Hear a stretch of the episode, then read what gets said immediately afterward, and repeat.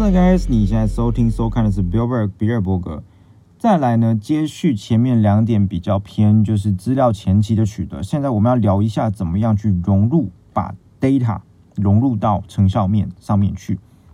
所以讲完前面两个跟数据驱动有关系的转型之后，第三个就是要直接把资料去融入到我们的策略里面，看有没有办法影响到成效。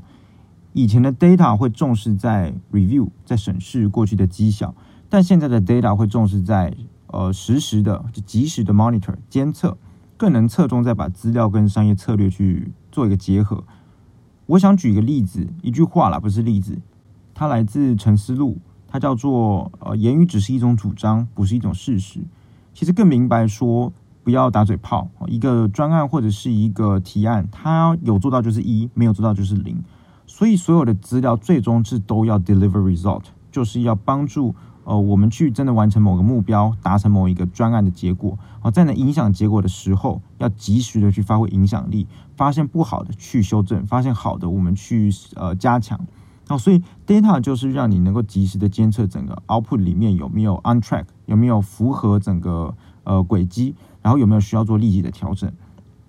所以这一切都是在资料科学的技术比较发达时候，才能帮助我们做到客制化资料的一个需要。反过来说，早期我们在做统计分析啊，或者做数据分析、运算等等，它的时间投入、它的它的一些呃追踪啊、它的资料的清洁，其实没办法帮助我们做到及时的监测。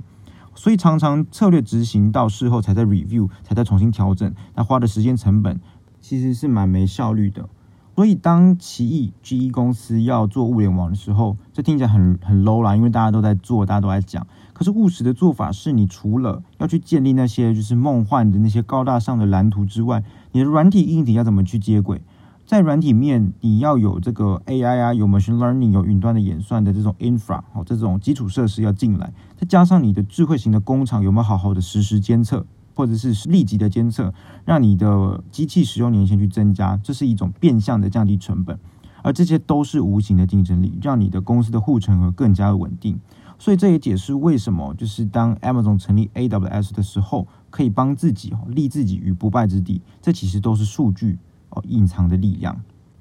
第四个呢是填补人才缺口。经济学人在二零一七年对于很多高阶经理人的一个调查当中，哦，有四成以上是觉得他们不懂数据科技的分析，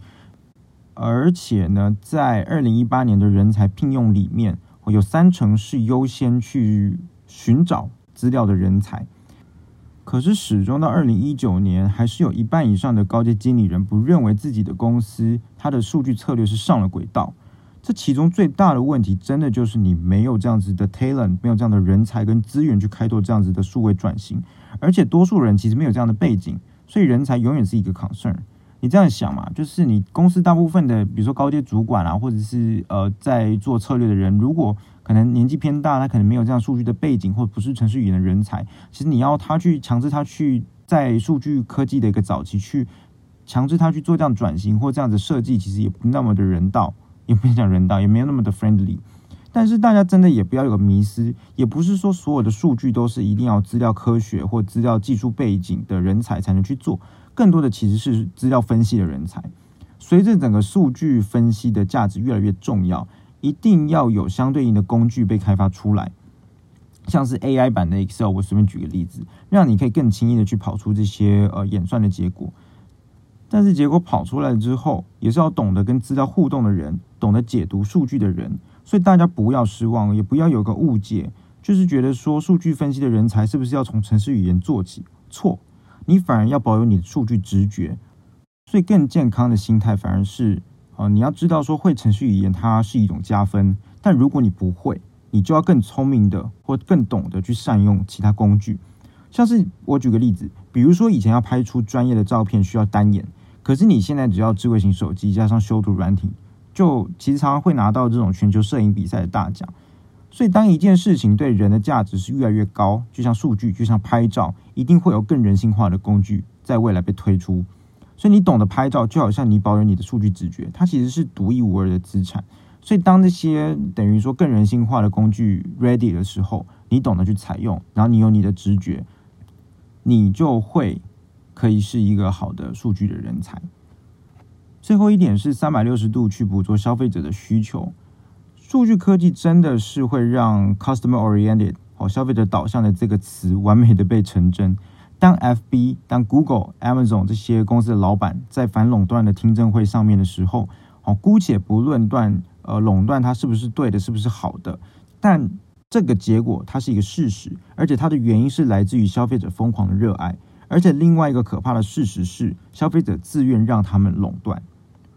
这些人比消费者更了解消费者本身，他们在对的时间、对的方式捕捉消费者的需要，才会让。消费者这么愿意去主动找上门，这也奠定为什么他们可以垄断整个市场的基础。其实真的是来自于他们对消费者的理解。再举一个例子，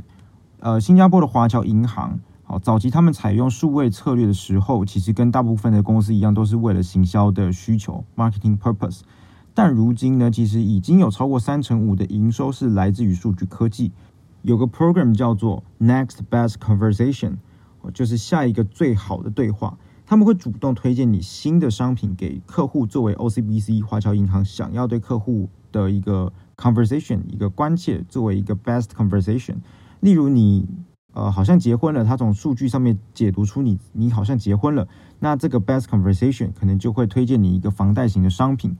所以我真的越来越相信，好的品牌、好的平台、好的电商，举凡是能够抓住消费者的这种呃行为的。好绝对一来是来自于三百六十度的顾客分析，二来是这些公司的成长绝对不会停止，所以赶快去持有这些公司的股票。以上五点大概就是数据分析的整个转型的历程，从资料的取得、分析，再到产生的价值，其实真的没有那么简单。最后最后的一里路其实是来自于说你要有看数字说话的企业文化。就今天最重要的一句话，大家都可以忘记，但有一句话一定要记得。言语只是一种主张，它不是一种事实。数据驱动这个，嗯，或许它是一个文化吗？或者说它是一个口号？但是到底落实的多深，怎么样影响到生活当中？它真的不是口号喊一喊，然后钱花一花，人才顾一顾就可以达到的。好，那今天就大概谈了一下数据驱动的企业，它应该要怎么样去做一个转型，然后它转型会遇到的一些 process 流程会是什么？最后呢，也是希望或者是祝福大家可以成为数据分析的大师，然后我们就下集见，拜拜。